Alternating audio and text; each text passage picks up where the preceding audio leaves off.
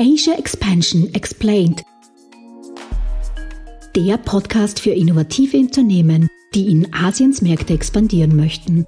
Country Insights, Expertinnen-Know-how, Best Practice Cases und spannende Karriere-Talks für einen erfolgreichen Markteintritt.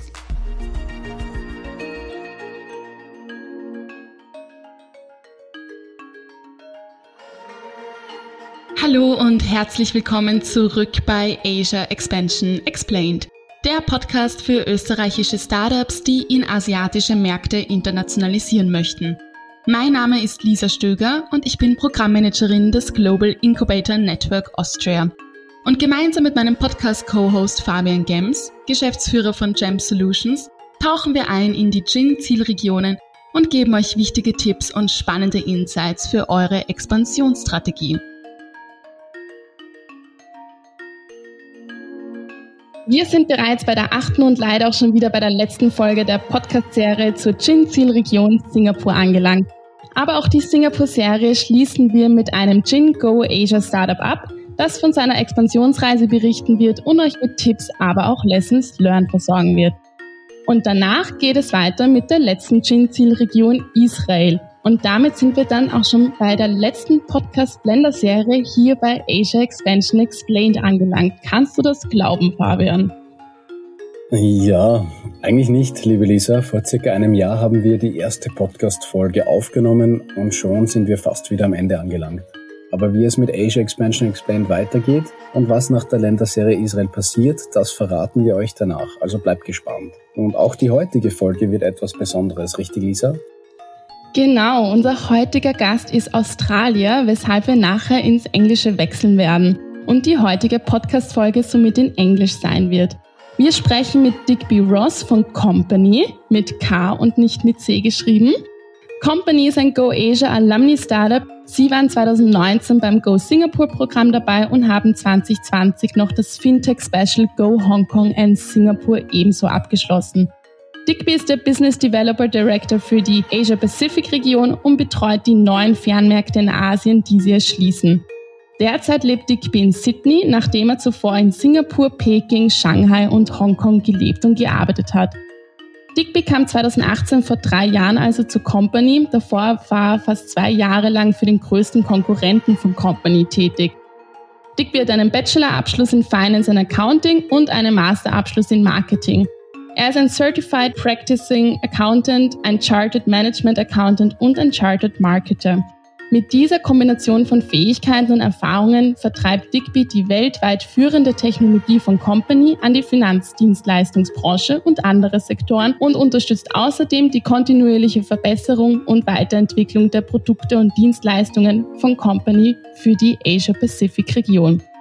Wir freuen uns auf seine Einblicke und Erfahrungsberichte. So let's switch to English and welcome to our podcast. Hello and welcome to our podcast, Digby. Thank you very much for your time today.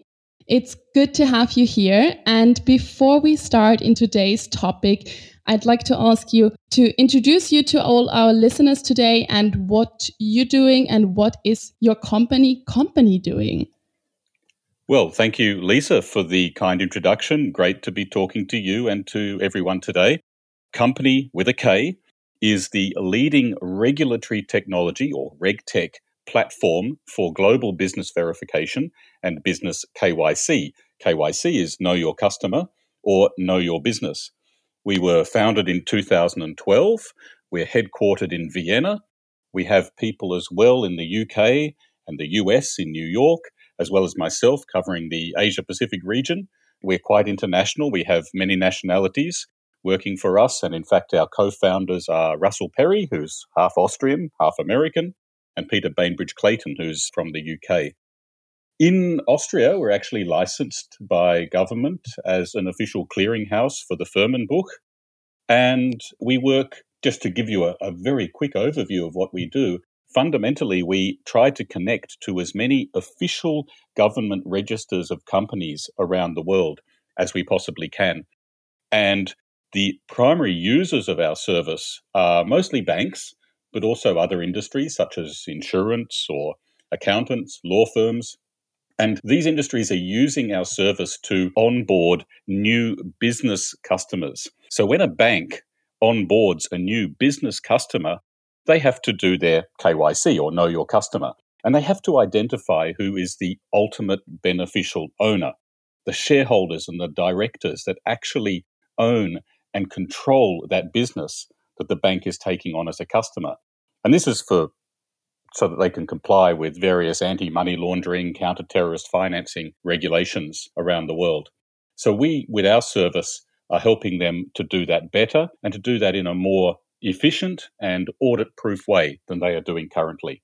Okay, thank you very much, Digby. I suggest that we start in today's episode, which is about how to succeed as a foreign entrepreneur on the Singaporean market. Digby, you, your company is a Go Asia alumni startup and you participated in our Go Singapore programs. And maybe just right at the beginning, could you tell us something about your expansion journey in general and what were the most important milestones? Yes, um, thank, thanks for the question. We obviously are an Austrian company, although we do have our connections with the UK. So I guess right from the beginning, we were already kind of an Austrian and UK company from the beginning. I guess the, the, the way that we first got into Asia and got into Singapore was probably somewhat opportunistic on the part of our co founder, Russell. I was actually at the time already based in Singapore and had previously been working for Kompany's main competitor. When finishing up with the, the competitor, I got in touch with Russell and various others at Kompany, and we decided to work together.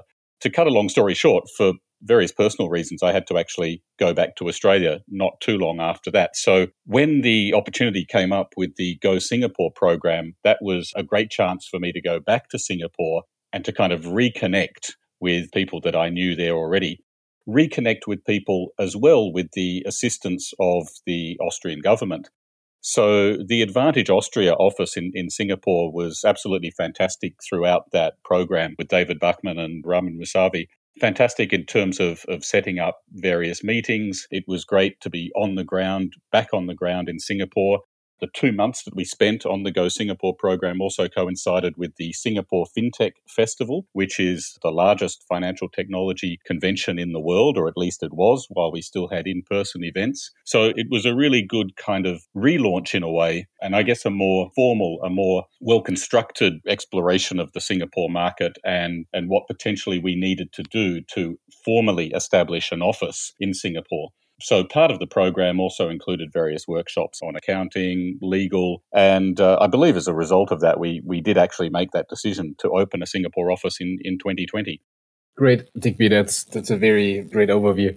If I may ask you a question, given your perspective, being quite familiar with Asia Pacific, what makes Singapore for you stand out in that way? You said reconnect how easy is it to connect? How easy is it to get open doors? What what's your experience? You worked there before, then again through the Gin program, you were able to go there as well. So, so what makes it for you a unique place to do business and with a lot of opportunities? Because I guess otherwise you wouldn't have been there in the first place, and also not going there again um, with the Gin program. Absolutely. And during my career, I, have also worked in China and in Hong Kong before moving to Singapore. So I've had the benefit of being able to see various different locations throughout the, the Asia Pacific region and the suitability of each. I think for a company coming into the region for the first time, the two most obvious choices are always going to be Singapore and Hong Kong. Both have their advantages and disadvantages. There are probably other places that companies do consider, places like Kuala Lumpur and Bangkok and Tokyo, but they also have their own different types of challenges. In terms of a foreign company coming in, Singapore is probably the easiest culturally to, to come into and acclimatize to. But it also as well depends on what the focus is going to be within Asia itself.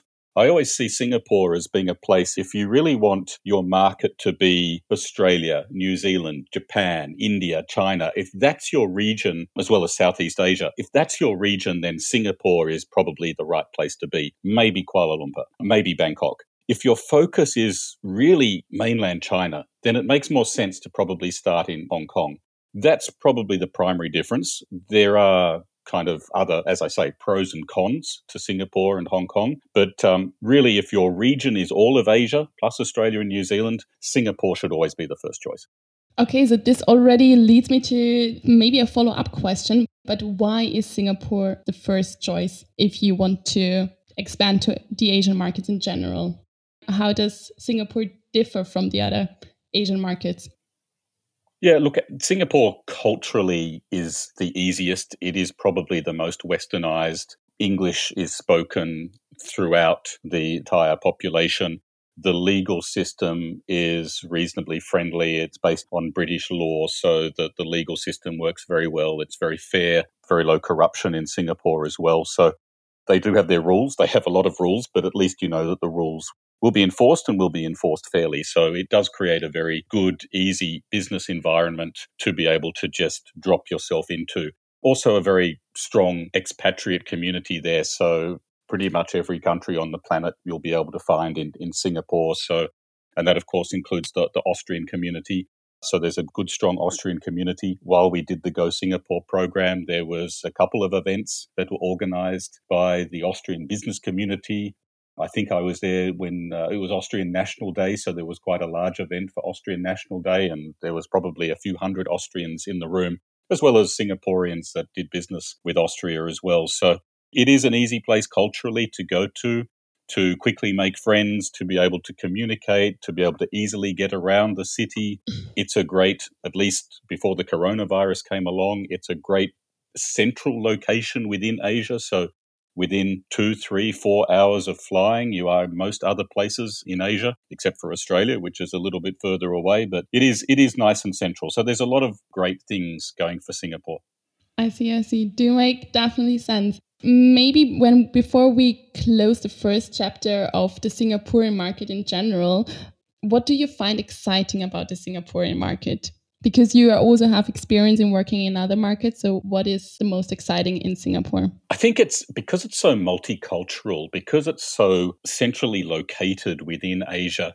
That for me is the most exciting aspect because you've got within Singapore itself, you've got so many different cultures. You really feel like you are already in Asia but at the same time you've got all the many of the benefits that you are familiar with from being back at home. But yeah like as i said previously just to be able to so easily access as well the other markets that are located around singapore to me makes that the most exciting place. Now asia generally is exciting there's so many different uh, exciting countries and, and, and cities and each have their own you know things that, that that make me excited when I go and visit. But if you kind of want lots of different stuff all in the one place and being able to uh, to use that as the springboard for the rest of Asia, then then Singapore is probably the most exciting and, and most vibrant place in Asia.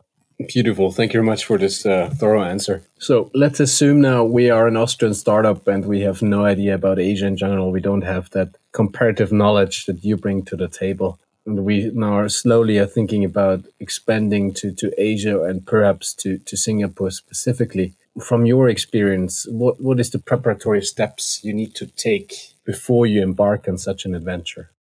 As an Austrian startup, now that I've had the benefit of, of working with the Global Incubator Network as well as with the Wirtschaftskammer Österreich and the Advantage Austria offices around Asia, I can honestly say they're all absolutely fantastic. I've had great enjoyment working with these various branches of Austrian government, all incredibly helpful and professional in how they work.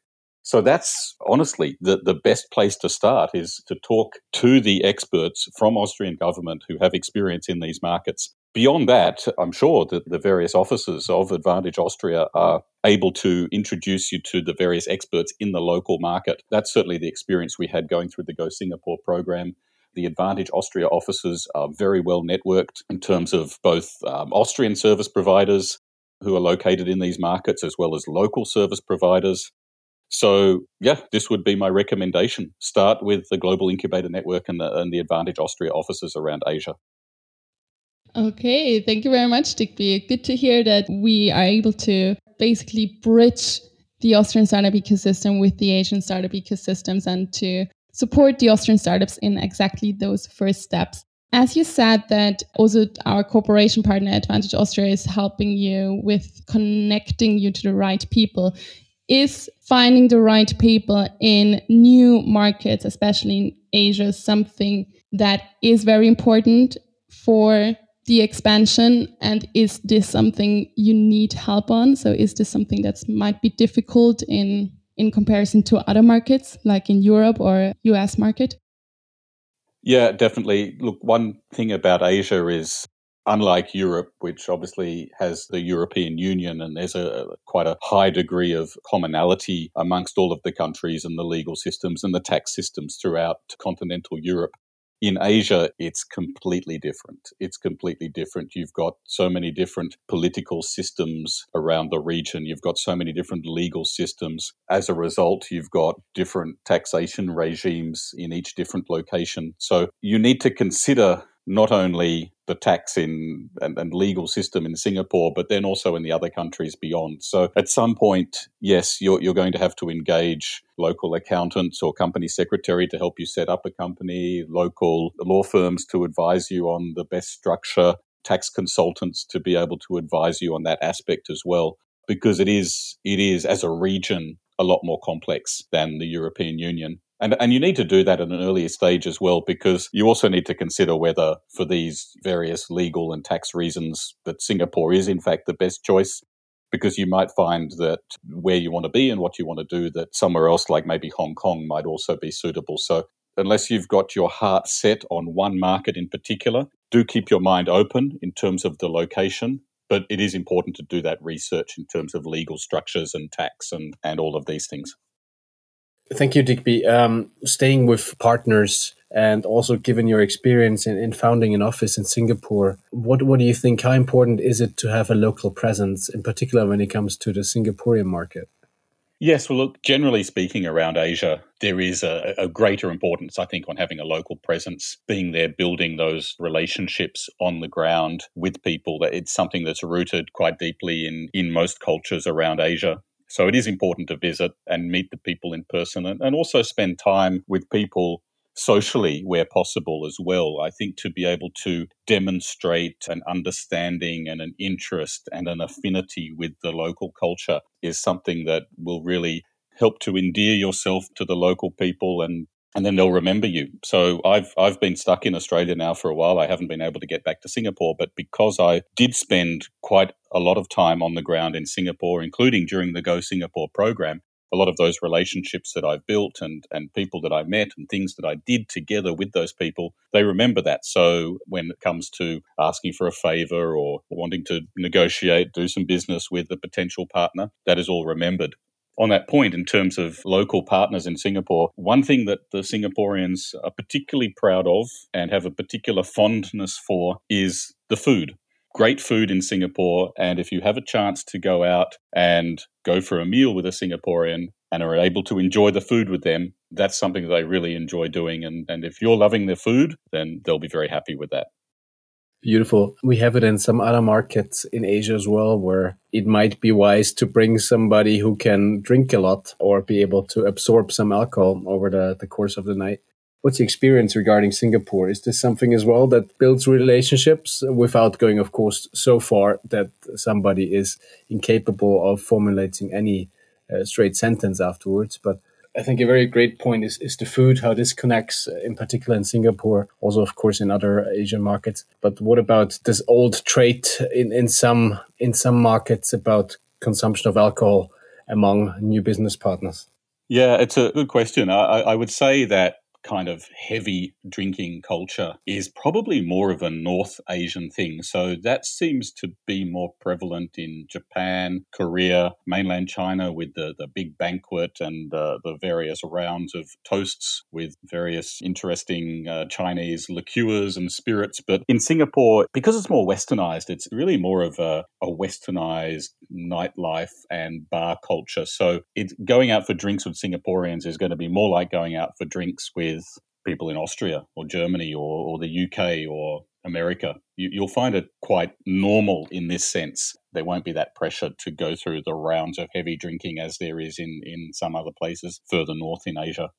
Also, when we stick a little bit further on this food topic and going out with business partners for lunch or dinner, is this also the best venue to negotiate and communicate with your business partners? It's certainly a good venue to communicate. I, I, don't know if it's the best venue to negotiate, particularly if you're, it depends if you like your spicy food, but the Singaporean food can be very spicy. So if you're sitting out there in the, uh, in the open air, it is quite hot in Singapore and you're struggling with the spicy food, that might not be the best uh, environment for a negotiation. But uh, certainly to build that relationship, as I said before, to show an interest in the food and the culture, joke a little bit over lunch, that all helps. But the negotiation should come later, in my opinion.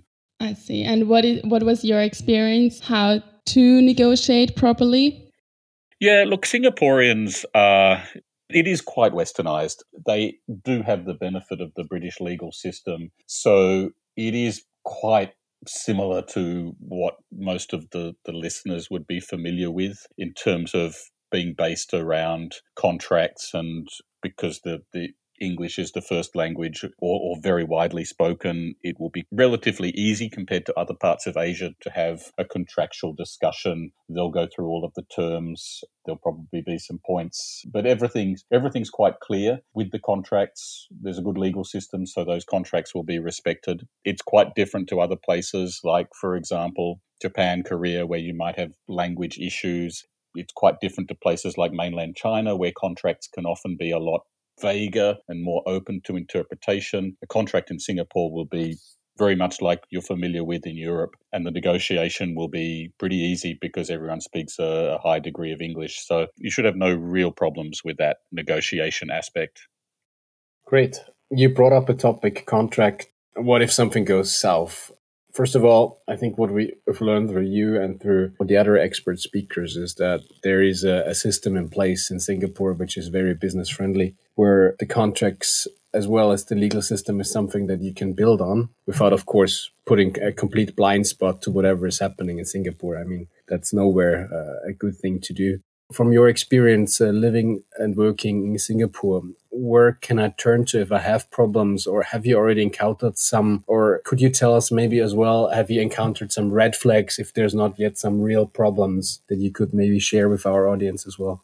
Yeah, Singapore's, I guess, pretty easy in this respect compared to other places in Asia because of the British legal system. Singaporean law is, has built its foundation on and look, fortunately, I haven't had to ever go through a, a, legal process like this in Singapore, but I would trust the legal system in Singapore, both the local courts as well as um, the international arbitration options that they have in Singapore. So sometimes in contracts, it might be a good idea to just put the international arbitration that Singapore offers rather than Singaporean law that should be effective. But if I did have a contractual dispute in Singapore, I would trust the local legal system. I think just one comment it's just important, I think, always to stay respectful, though, because the last thing that you want to do is be offending the local people or in some way, you know, violating some other law in Singapore. it, it is a country with a lot of laws, a lot of rules, a lot of regulations.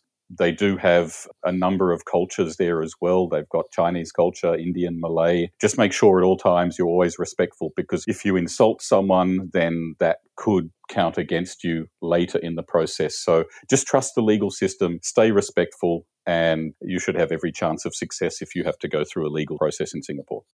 Definitely a good tip for everyone who plans to expand to Singapore. Digby, in your market entry, in Singapore, what was difficult, or is that something you would do different now?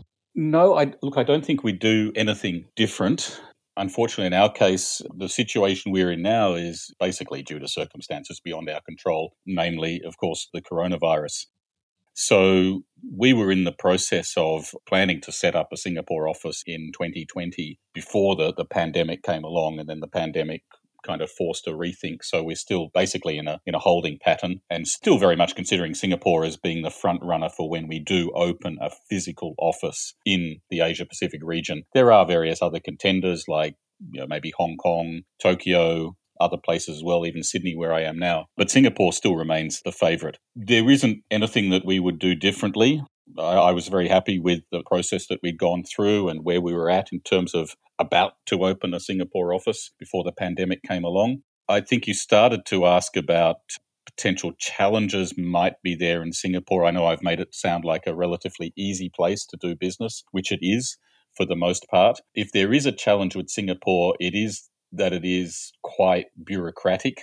It seems that basically local, like in terms of just how the process of setting up a company is is set down, it will initially strike you that there's a lot of red tape that you have to go through. You might at times feel like that there is a little bit kind of a, favoritism or preference for local businesses in Singapore. The Singapore government does seem to be somewhat protective of local businesses and local industries compared to, let's say, somewhere like Hong Kong, which I would say is perhaps slightly more open, slightly more of an equal playing field for a, a, foreign company coming in trying to set up. But I think that's really it's a feeling that you get in the early stages with Singapore. I think once you've got a company established and once you've started to build your own relationships locally, then it's totally a, a fair playing field. It's just something that that you might notice when you first come to set up in Singapore. It might seem like there's a lot of rules that are making it a little more difficult for a foreigner to get into that market, but once you're in, it's a fair playing field.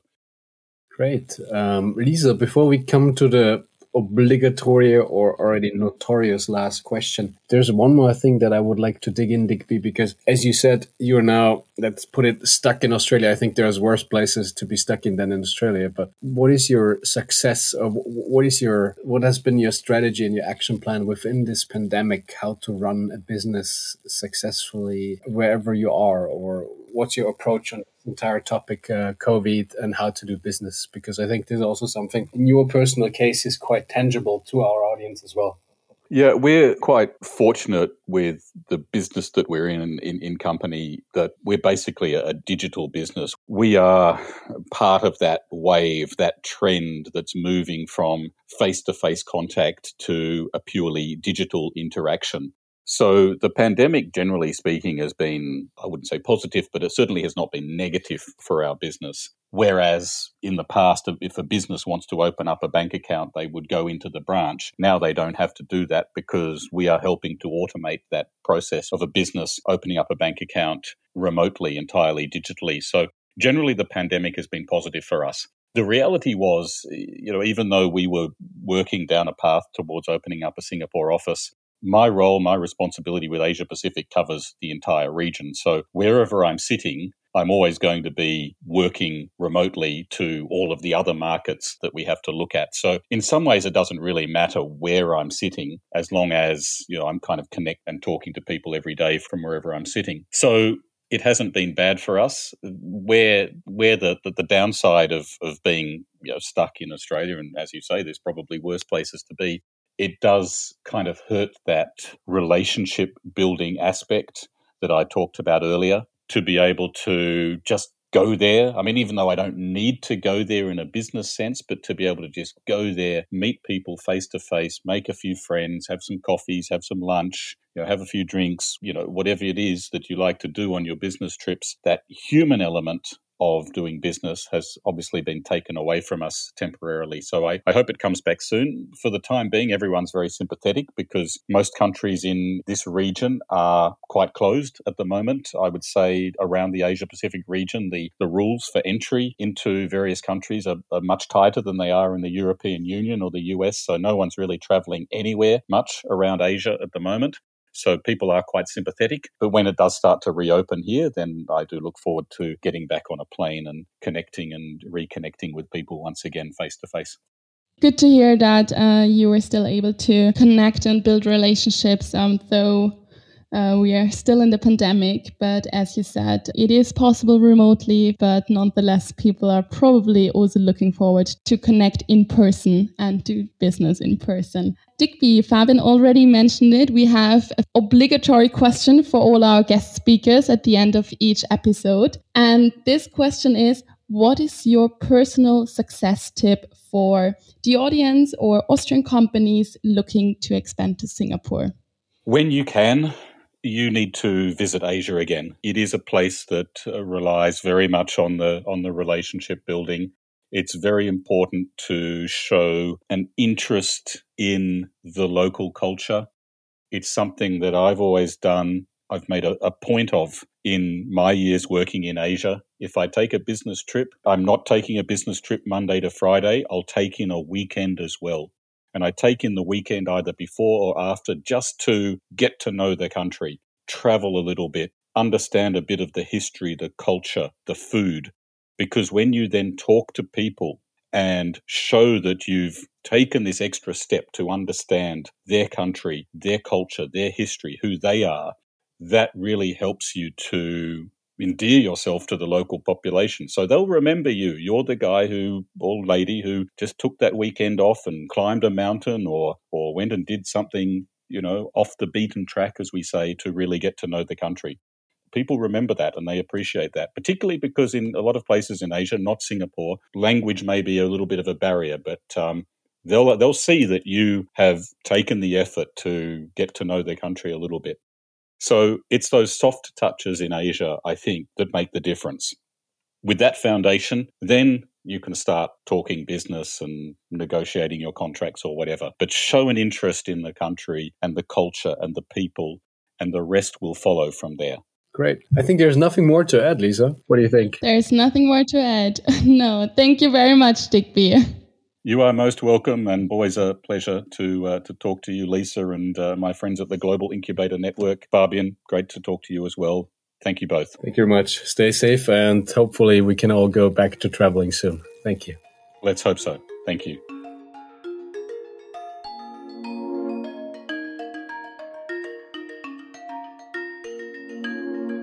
Liebe Zuhörerinnen und Zuhörer, wir sind schon wieder am Ende unserer heutigen Folge angelangt. Wir freuen uns, wenn ihr auch nächste Woche wieder mit dabei seid bei Asia Expansion Explained. Das war Asia Expansion Explained, Ihr Podcast für eure Internationalisierung nach Asien. Ihr habt Fragen, Anregungen, Wünsche? Dann schreibt uns unter podcast.gin-austria.com. Weitere Infos zu den Startup Services von Global Incubator Network Austria findet ihr auf gin-austria.com. Ready for the next steps? Go big, go global, go Asia. Dieser Podcast ist eine Kooperation zwischen Jam Solutions und dem Global Incubator Network Austria, ein Förderungsprogramm des Austria Wirtschaftsservice und der österreichischen Forschungsförderungsgesellschaft.